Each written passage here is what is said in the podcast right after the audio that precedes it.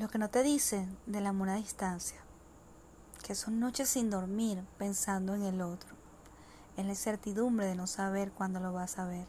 Son trasnochos y hacer lo posible por estar allí, es añorar su presencia, su piel, sus abrazos, sus besos y que muchas veces nada te consuele. Es cambiar la relación de la parte física a solo lo intangible de un computador.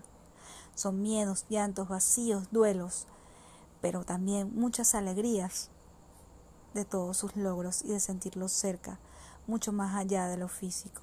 Es aguantar las críticas de aquellos que no saben lo que es amar a distancia. Es una parte de ti que está lejos, pero que la sientes tan fuerte como si estuviera contigo. Es el temor si algo le pasa y no estar allí para consolar. Es preocuparte si comió, si sientes soledad, miedo, frío. También se reduce a citas y encuentros virtuales es aprender a desarrollar otros sentidos y creatividad para mantener la llama. Es amar más allá de lo sensorial, de lo genital, es confiar y dar libertad aún llenos de miedo. Son ilusiones, planes, alegrías y apoyo total. Es sentir felicidad de sus logros aunque no estés allí. Es querer estar en todo momento y contar los días para el reencuentro.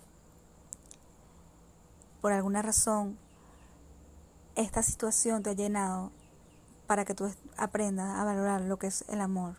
No te rindas, el amor todo lo puede y todo lo vale.